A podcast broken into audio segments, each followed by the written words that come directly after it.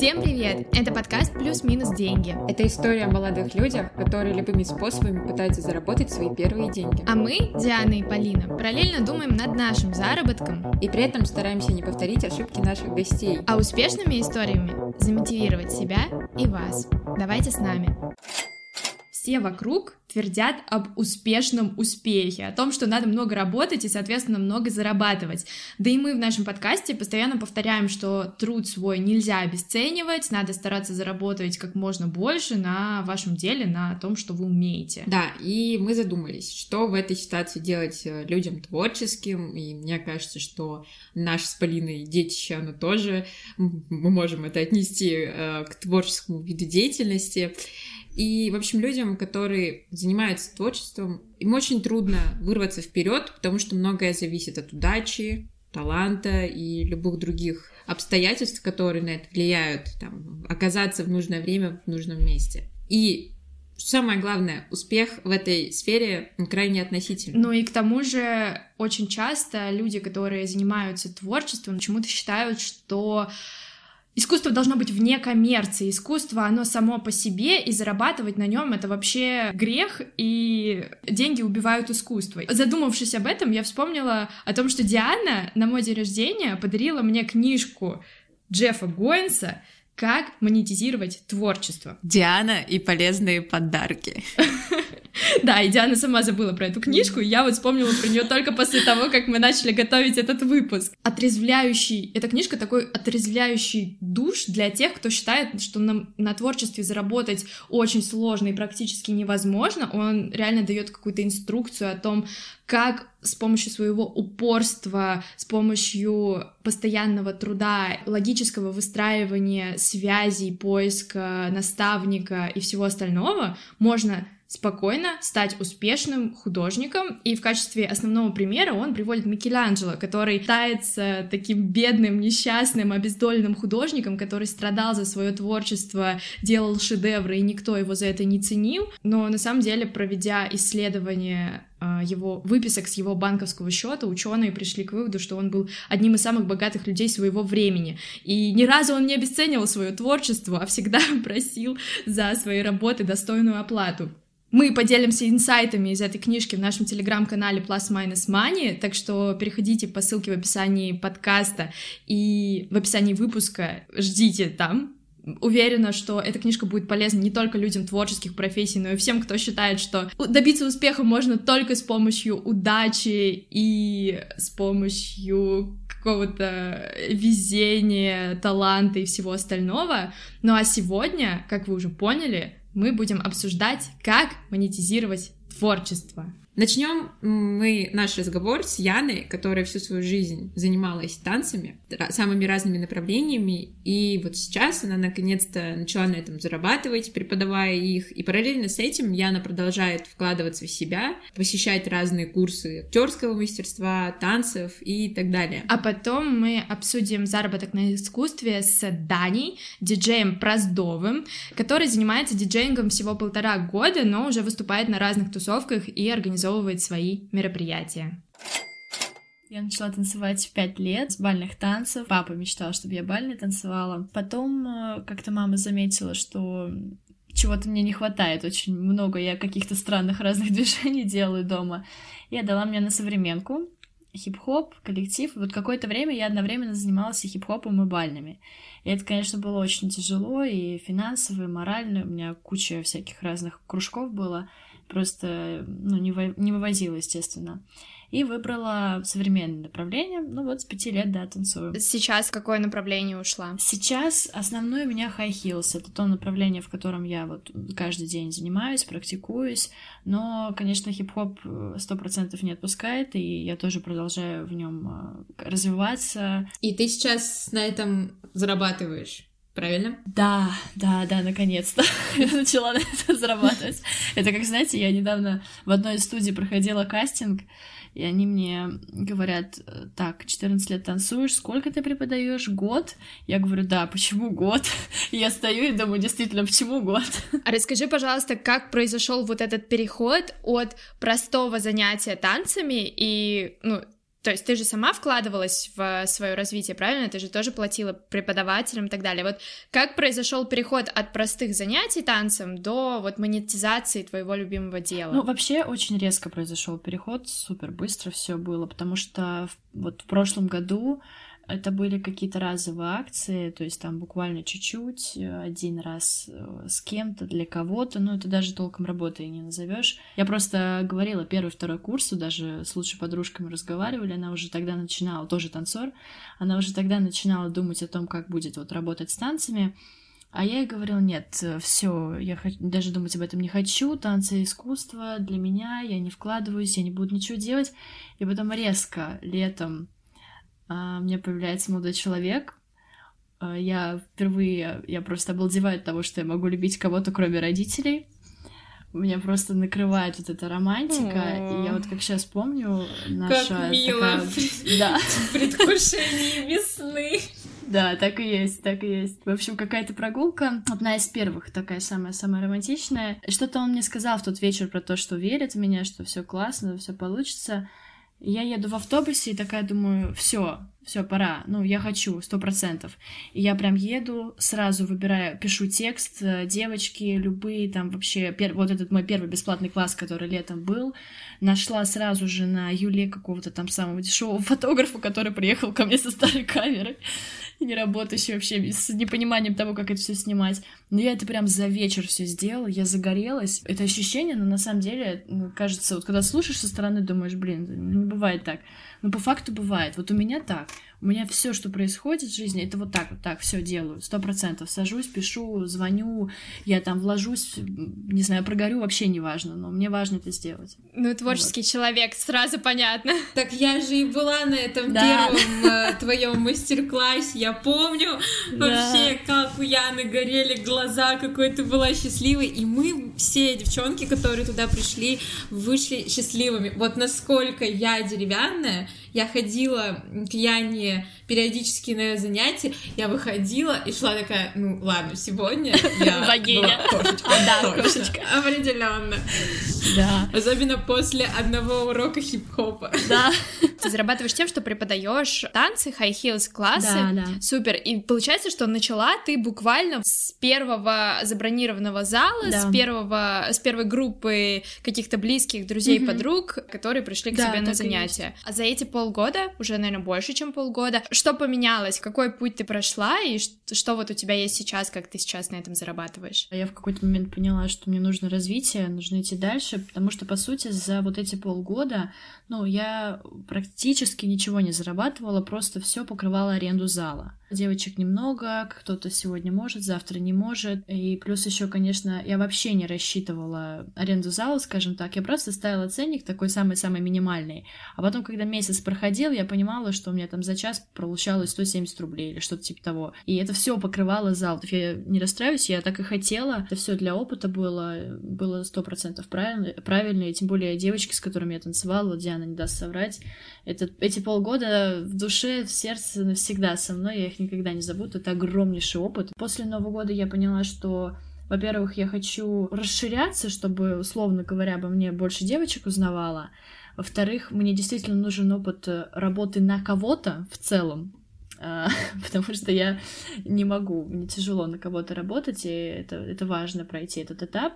И работа в студии, конечно, тоже она дисциплинирует, ты понимаешь, как все устроено, какая-то, возможно, там, ну, я надеюсь, сейчас пока я только начинаю, ну, возможно, коллаборации с другими там хореографами, и вообще немножко вот влиться в этот весь процесс, чтобы получить как можно больше опыта.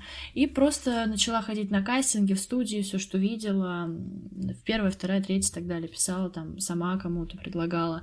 Очень много тоже индивидуальные занятия, индивидуальными сейчас занимаюсь, и пишу часто блогерам каким-то, там актрисе одной писала, мы встречаемся просто, я бесплатно или там за какую-то сумму им веду, чтобы, ну, они мне прорекламировали то, что так делаю. Вот недавно как раз встречалась с девушкой одной, за рекламу. Ну, индивидуально мне тоже очень нравится, это вообще отдельная история, я хочу продвигать. это. Прикольно, ну, то есть ты прям комплексно работаешь с продвижением своего мастерства, здорово. Это, получается, очень важно же сегодня для всех вот творческих людей, которые отважились зарабатывать как на творчестве, сегодня еще и продвигать себя в медиапространстве. Это вопрос, который я даже поднимала со своими там педагогами, со своими хореографами, у которых я учусь, и кто-то ко мне подходил и прям говорил, Ян, смотри, э, не уйди э, скажем так, в удовлетворение чьих-то потребностей, там, твоих клиентов, учеников, ну, в плане не делай попсу, если не хочешь делать. То есть бывает такое, что ты хочешь, ну, просто хочешь продвижения, хочешь, чтобы тебе больше узнали. И проще, конечно, поставить под Big, э, Big Baby Tape, да, закинуть это все коротенькое видео, такой раз-два дерзкое лицо, и даже рекламы несчастной в Инстаграме хватит. Это вообще очень забавно. Я установила на этот видео, вот как раз, которое под Big Baby Tape, рекламу в Инстаграме, она зашла. Ну, то есть она сработала у меня.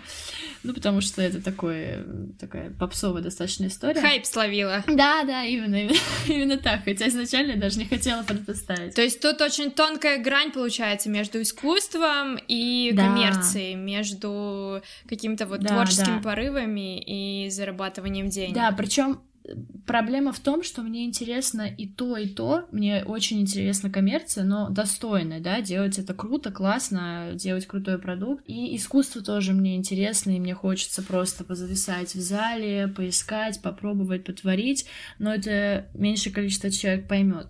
Ну, в общем, в итоге вот даже с этим продвижением, с блогерами, все равно оказывается так, что я им предлагаю, они мне доверяют, я делаю вот то, что чувствую, то, что хочу им дать, и попадание. То есть никто еще не сказал, я не давала им суперизвестные треки, там я даю хореографию, которую хочу, э, но они вот, видимо, чувствуют это, вообще люди просто чувствуют искренность, и ну, своих людей ты всегда найдешь, если делаешь это честно и Ну, искренне. искренность, да, твою какую-то индивидуальность. Это круто. К какому вопросу мы должны были вернуться?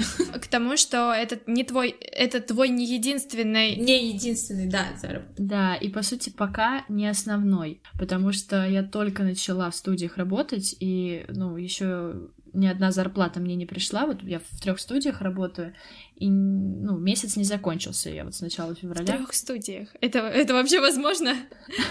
Нет, на самом деле это очень грустная история, потому что я не успеваю ездить, я бы могла чаще бы преподавать в них, мне приходится там в одной студии один раз в неделю преподавать, два, ну, вот так вот. Это не так сложно. Яна учится в МГИМО. А чтобы вы понимали, у студентов МГИМО в лишний раз нет времени ни на что. Я просто вообще в шоке, как она успевает и то преподавать, и это. Ну да, я английский преподаю. Ну, успеваю, просто сажусь, начинаю расписывать. Если что-то не успеваю, расставляю приоритеты. И в определенный момент я, конечно, понимаю, что, знаешь, знаете, когда у вас расписание настолько забито, что ты такой, ага, кажется, сейчас надо поднимать цены за час, ну, чтобы как-то вообще фильтровать эту всю историю. Я же не могу написать, извини, с тобой на этой неделе не буду, буду с другим. В какой-то момент, там, месяц прошел, два месяца прошло, такой, «Мгм, хочу зарабатывать больше. Ага, часов больше в неделе нет. Ну, по факту их просто нет. То есть у меня занятия могут быть в обед в университете с 13.30 до 14.30, потому что просто других часов нет. Или я приезжаю там в университет, если у меня третья пара, на час пораньше, и у меня занятия с учеником. То есть я впихиваю просто вот так вот, там, три секунды камеру выключаю, доедаю завтрак и включаю камеру и начинаю заниматься. Так, если немного резюмировать, Яна у нас учась в МГИМО, на кого ты учишься? А, международные отношения у меня, факультет управления политики. Еще и международные отношения, что звучит уже очень страшно и загружено. Преподает танцевальные классы, преподает английский, и еще и умудряется как-то жить, прекрасно выглядеть и вот так улыбаться нам искренне сейчас а, в зуме. Ты себе прокручивала в голове какие-то сценарии того, как ты будешь поднимать цены за свои услуги, как ты будешь э, говорить об этом клиентам? Есть какие-то страхи, есть какие-то предположения, как это сделать? Да, да, конечно. Касаемо танцев, точно есть определенный уже э, сценарий. Э, я очень много сейчас сама вкладываю в развитие танцевальное, потому что я точно знаю, какие техники у меня там у самой э, не на супер высоком уровне, не на том, на котором мне хотелось бы. Поэтому очень много сама тренируюсь, и больше там 50% э, от заработанного у меня выходит в обучение. Есть определенное количество интенсивов, спецкурсов, скажем так, тренингов, которые я хочу пройти, отработать. После того, как я их пройду, я точно могу, смогу сказать, ну и результат будет виден, я точно смогу сказать, что мой уровень повысился, я могу дать больше, вот, и тогда буду поднимать цену. По поводу английского, у меня есть э, два ученика, у которых э, завысилась планка ожидаемого, то есть мне мама написала, мама их написали, что мы вот хотим еще вот, чтобы у нас пять, и чтобы там и так, и так, и я поняла, что к занятиям к этим мне нужно дольше готовиться. Ну, я, соответственно, просто сказала вот так и так, и просто мне нужно будет больше времени тратить, я подняла. Слушай, вот, кстати, говоря про вот эти все результаты, то во что ты вкладываешься. Это же все идет постепенно. Ты сторонница лучше медленно, постепенно, маленькими такими шажками, или все-таки нет? Нет. Хочу себя к этому приучить, чтобы надольше меня хватало. Потому что я могу себя загрузить так, что к концу недели у меня голова будет болеть, там живот, глаз трястись и так далее. Понимаю. Да, да. И потом я просто буду ненавидеть весь мир, мне никто не нужен будет, меня все будут доставать, и я сяду и просто забьюсь э, в слезах. И поэтому я постоянно себе проговариваю, что постепенно надо распределять, но я в целом все равно человек квантовый скачок. Я слышала периодически там в свою сторону, что вот не надо загружаться, все должно быть, э, слушать свой организм там. Ну, это логично, потому что я там друзьям близким, естественно, могу пожаловаться, там, вот, все, не могу, бесит меня, вот, все, я устала. Но надо понимать, что я тут пожаловалась, я выговорилась, все, пять минут прошло, я уже такая, погнали дальше. Для меня, правда, ну, очень важно чувствовать, что я развиваюсь. И когда я сажусь и понимаю, что я за полгода года сделала все то, что я боялась сделать три года подряд, или там два года в университете, я думаю, ну, наверное, все правильно. Ну, наверное, все правильно, раз все так круто развивается. И тоже вот э, классный момент был недавно. Э, я там выложила свое расписание, ну, начала там четыре дня буквально вела расписание в Инстаграме, чтобы привыкнуть к этому.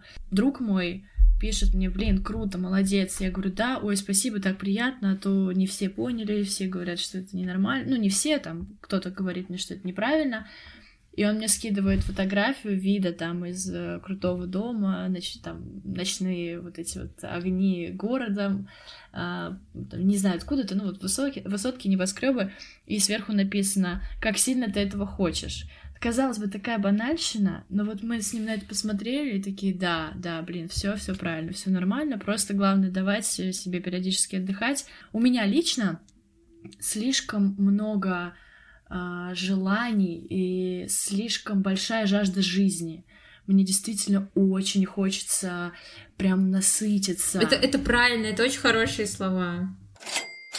Перед тем, как мы начнем общаться с Даней, я хотела рассказать историю о том, как этим летом мы были на дне рождения у Дани. Милый барчик, прикольная компания, все тусят, танцуют. Даня, конечно же, диджеет, там его друзья диджеи тоже диджеют, и мы подарили с ребятами Даньку синтезатор. На тот момент мы Даню знали всего несколько месяцев, и Данек очень обрадовался э, этому подарку, и вот он встает перед всеми нами и такой, типа, ребят, Спасибо большое. Ровно год назад мне подарили диджейский пульт, и с тех пор я начал диджеить. И мы такие, что? Данек диджеет ровно год, хотя мы были уверены, что он занимается этим полжизни, потому что он уже просто знает кучу крутых чуваков, сам выступает на тусовках, пишет свою музыку, а оказывается, он занимается этим всего год. Вот, Дань, расскажи, пожалуйста, как так получилось, что ты так быстро влетел во всю эту движуху и начал в ней развиваться. Я никогда в своей жизни не думал, что я начну э, заниматься музыкой настолько серьезно. Я в своих десятых, одиннадцатых классах занимался видео, думал э, заняться э, видеопродакшеном, снимать э, кино, авторские штуки, все такое. Музыка, музыка это здорово, но музыка это не мое, думал я. А потом я, во-первых, узнал, что вообще диджейнг это не просто включить э, какую-то музыку на тусовке, которая всем понравится. Э, которая зайдет, которую все слушают дома на вписках. Это отдельное искусство, это создание своих, можно сказать, композиций из чужих. И все это мне рассказал мой товарищ, Digital Иван, Ваня, и он как раз занимался серьезно диджеингом, и я у него попробовал дома один раз сесть за пульт такой, ну, прикольно. Потом снимал как раз видео на Faces and Laces, там тоже был корнер с диджеингом, я встал за пульт такой, блин, прикольно. А потом, бац, мне друзья подарили пульт, для меня это было очень неожиданно, потому что я вообще не думал, что ну, типа, нафиг мне нужен этот пульт, но, но было прикольно. Подарили этот пульт, и я дома начал иногда заниматься, это на самом деле... Я вот на днях пересматривал истории, какие-то свои очень старые, и наткнулся на историю с лета 2019 года, когда мне как раз подарили пульт спустя два дня после дня рождения. А я тогда готовился к поступлению в вышку, готовился к ДВИ, и у меня была история, ну, в шутку снятое, и как теперь выбирать, и там на компьютере открытая программа подготовки к журналистике не увше, и рядом диджей-пульт, который мне только подарили друзья. И тогда это было максимально иронично, а теперь этот вопрос действительно серьезно стоит. Вот, собственно, Ваня мне показал, как делать какие-то максимально простые сводки треков. Потом мы организовывали фото-выставку, там я первый раз подиджейл, а потому что до этого мы тоже организовывали фото-выставки, искали каких-то диджеев. У нас был диджей Банан, который принес банан, час подиджейл, потом положил вместо себя банан за пульт, а сам ушел. И дальше музыку мы включали с телефона. Вот, и мы решили, что надо заниматься этим самим. Вот, подиджеили, потом, опять же, через Ваню вышел некоторых людей, которые меня звали на тусовки, потом э, сами начали делать делать тусовки, потом э, просто люди, с которыми я уже познакомился э, через всю эту сферу творческую, тоже стали звать играть, и вообще я э, все больше и больше прихожу к выводу, что вся вот эта творческая сфера, она очень тесно взаимосвязана, то есть даже нету такого разграничения, что вот там вот эта тусовка диджеев, вот эта тусовка фотографов, вот эта тусовка видеографов, вот здесь у нас гример, вот тут вот у нас подкастеры, все эти люди, они как-то максимально взаимосвязаны друг с другом, и не знаю, если ты занимаешься фото, выставляешься на каких-то фотовыставках, то, скорее всего, у тебя есть много друзей, которые занимаются музыкой, которые все на свете делают, особенно в Москве. А ты помнишь свое первое выступление на публике? На стороннюю тусовку тебя позвали, и ты прям как такая приглашенная звезда? Но есть пример тусовки. Тусовка, как я сейчас понимаю, уже абсолютно не моего формата, но тем не менее, тогда я согласился на нее поиграть, и даже не раз это была лама. лама! Тогда я первый раз поиграл на плюс-минус большую публику, где было очень много незнакомых людей. Пришло человек 500-800, и я выступал в одном, в одном лайнапе с МС Сенечкой. Это вообще было супер забавно, что я в сет подготовил трек МС Сенечки, я прихожу на тусовку чекать звук, и тут я слышу, блин, кто-то играет тот же самый трек, что и я. Я захожу на танцпол, понимаю, что это МС Сенечка играет тот же трек, что и я. А за это тебе заплатили тогда? Да, на, на ламе платят. Это были первые деньги? Или до этого тоже уже начало что-то капать? Кстати, возможно, это были мои первые деньги за тусовку. Я об этом никогда не думал. А до этого ты ходил на чистом энтузиазме играть? Ну, чистый энтузиазм, плюс обычно диджеям дают какое-то количество алкоголя на баре бесплатно, но я не особо люблю алкоголь, поэтому мне всегда очень обидно, когда я прихожу играть на тусовку, мне говорят, у тебя 2000 депозита на баре, а я говорю, а можно мне, пожалуйста, один чайничек чая и все, а остальное остальное я отдам кому-нибудь. Это получается самоучка, и за вот этот год, что тебе подарили, диджейский пульт, да, ты уже там что-то поиграл, поиграл, такой, в принципе, можно и где-то ходить еще выступать. Нет, на, на ла спустя 2-3 месяца, даже меньше, но типа она была в октябре, наверное. В июле мне подарили пульт, в августе я поиграл на фотовыставке и в смене, это тоже был интересный опыт, я первый раз играл на тусовке, это сразу была смена, там были очень-очень пьяные девочки, школьницы, вот одна часть аудитории, а вторая часть аудитории — это очень взрослые, толстые мужчины под кислотой. Вот. Ну, в принципе, они нашли друг друга. Ну и в октябре была первая лама. Прикольно. А можешь рассказать, как вы начали организовывать уже свои тусовки? В какой-то момент как раз я тогда занимался ну, не то чтобы серьезно, но фотографировал на пленку, выкладывал это в свой инстаграм иногда. На меня была подписана девочка из э, Питас, питерского, и вот э, Питас — это сеть э, кафешек в Питере, они открывали московский филиал, и им нужен был какой-то чувак, который будет фотографировать на пленку. Она мне написала, и я устроился там э, работать, ну, по большей части за депозиты на еду и на, за саму пленку. Устроился туда работать фотографом. Приходил, фоткал кушал, учился, знакомился с людьми, и мне сказали, вот у нас в Питере, в питерском инстаграме замечательная тусовка, и все это выкладываем в инстаграм, и люди видят, что есть жизнь, и в Москве нужно тоже создать видимость такой тусовки. А мы как раз с моим товарищем Ваней и еще был третий товарищ Миша искали, э, где бы организовывать свою тусовку. Я им сказал, «Э, ребята из Питаса, давайте я вам создам не видимость тусовки, а тусовку. Вот, и так мы начали делать еженедельные вечеринки вечеринки в кафешке. Там мы начали уже еженедельно, еженедельно получать какие-то минимальные деньги с этого. И такой формат, что кафешка, которая вообще не была готова, не была предназначена каким-то мероприятием, стала каждую пятницу собирать достаточно много людей, иногда целиком была прям заполнена. А потом закрылась из-за коронавируса и плохого менеджмента. Это, кстати, было очень обидно, потому что мы ходили на эти питерсы, это был прекрасный вариант времяпрепровождения пятницу вечером. Даже я на одной побывала. Вы устраивали сейчас тусовки, которые называются «Динамик». Мы делали Питас Хаус, и Питас закрылся, и мы такие... Что делать? Надо делать что-то новое. Будем делать свои тусовки, будем делать электронные э, вечеринки в абсолютно разных пространствах, собирать классных диджеев. Э, начали готовить план к тому, как э, мы будем э, все это делать, и начался коронавирус, и следующие полгода мы сидели без тусовок. Вы же делали онлайн э, стримы с... Мы делали онлайн э, трансляции в Инстаграме, но это... Ну, слушай, Полин, на них, за них вряд ли кто-то тебе заплатит за онлайн стримы. Ну, если только не донат какой-то. Донатов не было, к сожалению, ни разу. Хотя иногда ходило очень много людей. Началось лето, мы сделали пару маленьких вечеринок э, по четвергам в клубе Рандом, и потом, ну, у нас был свой состав, который выступал, плюс мы обычно одного-два человека звали со стороны. В июле мы решили как раз сделать совместное мероприятие Пира и Динамика. Пир — это фотовыставки, Динамик — это электронные тусовки. Большое-большое пространство забабахать появилось новое пространство. Как оказалось, она уже давно до этого работала, но под другим названием. Life 8 и Store Bar.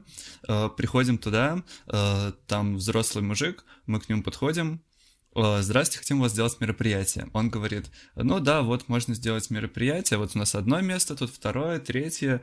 А мы такие, ну мы хотим на всех трех пространствах, так, чтобы прям крутое мероприятие забабахать. Он говорит, ну окей, нормально, смотрите, вносите депозит, там несколько десятков тысяч было. Если бар собирает 100 тысяч, то мы вам возвращаем этот депозит, и еще и вам будем платить какие-то проценты с бара. Мы стоим и думаем, 100 тысяч, за ночь. Люди должны выпить на 100 тысяч рублей. Ну, нам сказали, что, ну, типа, человек 300 соберется, все будет нормально. А для нас, типа, 300 человек. Мы такие, что, 300 человек? И у нас две недели, 300 человек, две недели, как мы это сделаем?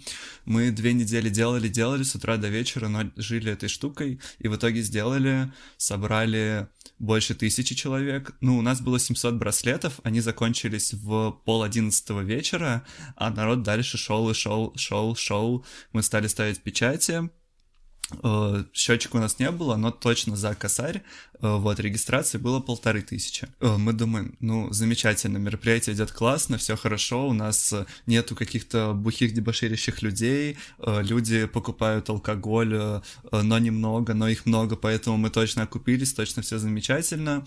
Мероприятие подходит к концу, оно у нас было до 5 утра, где-то в районе 4 я стою на крыше, там было организовано место, чтобы там можно было находиться, э, поворачиваю голову и встречаюсь взглядами с э, товарищем ОМОНовцем, у которого я вижу только глаза, и понимаю, что вот эти вот глаза видят меня. Я смотрю на товарища ОМОНовца, понимаю, что он ко мне пришел не один, и он пришел не только ко мне, и к нам пришли ОМОН, ФСКН с собаками, полиция, спецназ, ну, короче, прям полная компашка товарищей, полная компашка товарищей Охренеть. сказала нам встать к стене, э, поднять руки, э, показывать паспорта. Они искали наркотики, э, но, блин, мы же хорошие ребята, они у нас не нашли наркотики.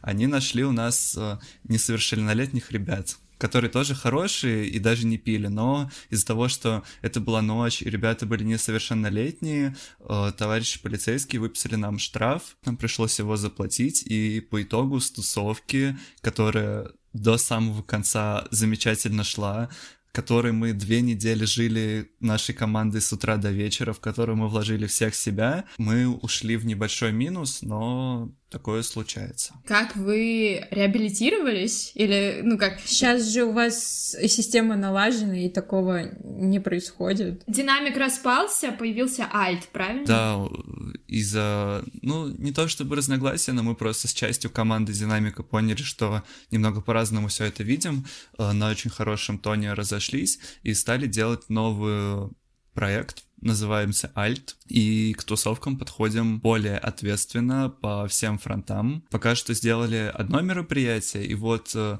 сейчас, сразу после записи нашего подкаста, я поеду на э, встречу со с организаторами следующего места, чтобы поскорее что-нибудь следующее намутить. Э, тут мы сделали пожестче фейс-контроль на 18+, наученные э, летом. На тусовках мы делали только несколько раз free donation, то есть люди приходят и платят столько, сколько хотят.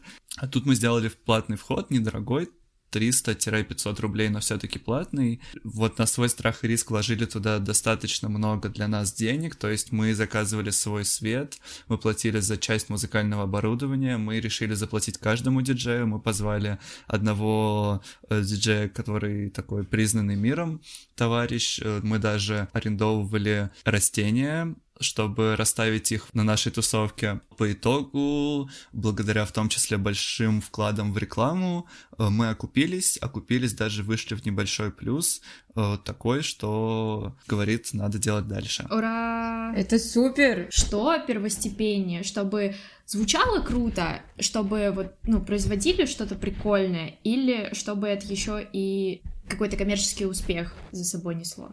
когда ты идешь в творческую сферу, как мне кажется, ты идешь именно за творчеством, а не за деньгами. Есть очень много сфер, где можно достичь гораздо больше денег простыми путями, более простыми, чем э, делать музыку и пытаться ее кому-то продать, кому-то, кому она вдруг тоже понравится. Поэтому, когда я пошел в творчество, я абсолютно не отталкивался от того, что вот там нужны деньги, и сейчас я начну делать музыку и начну зарабатывать деньги. Вообще нет но если ты занимаешься тем, что тебе нравится, э, вкладываешь в эту душу, и через твою музыку действительно можно услышать то, что там есть твоя душа, то обязательно найдутся люди, которые тоже это почувствуют, и которым как раз-таки в их мероприятиях и так далее это может очень пригодиться. Далее вы уж на взаимном сотрудничестве э, сможете Э, ты сможешь реализовывать себя как музыкант, и благодаря кому-то ты сможешь еще и монетизировать свое творчество. Ну, либо сам делая тусовки. Техника, в которую ты вкладываешь деньги, она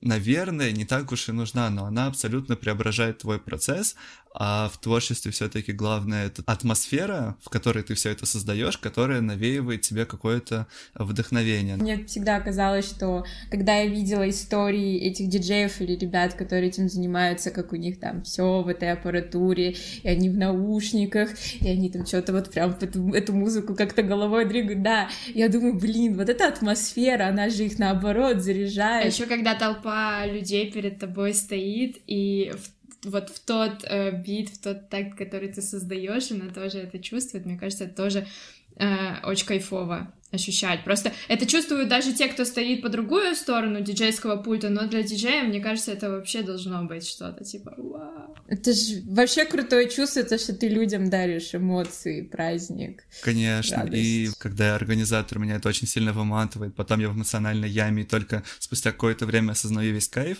э, а когда я на мероприятиях э, диджею или там делаю лайвом музыку на не своих мероприятиях, я вижу то, что то, в принципе, что будет происходить на танцполе, зависит полностью от меня, и когда там происходит что-то клевое, классное, получаю огромный прилив эмоций, сил, и, в принципе, тут деньги никакие не нужны, я готов с радостью бесплатно играть на мероприятиях, просто за вот эту вот позитивную эмоцию, которую мне э, дарят люди танцующие, потом подходящие, обнимающие, говорящие, как им понравилось. Это очень круто, но лучше все же, чтобы... Чтобы вы ему платили, ребята.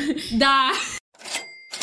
Закончить наш выпуск про монетизацию творчества, хочу цитаты из той книги, про которую говорила в самом начале. Творческий успех заключается в возможности делать свою работу без ограничений.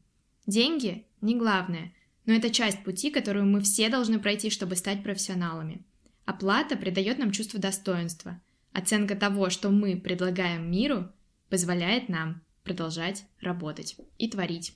Вот, и хотим вам пожелать продолжать творить, работать и зарабатывать на этом, конечно же, да.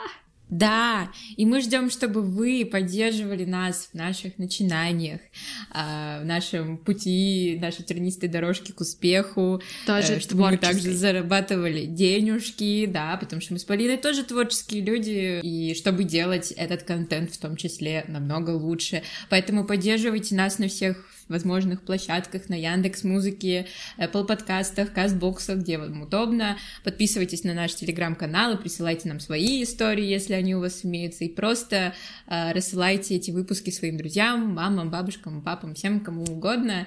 И да, на этой позитивной ноте с вами прощаемся. Пока-пока.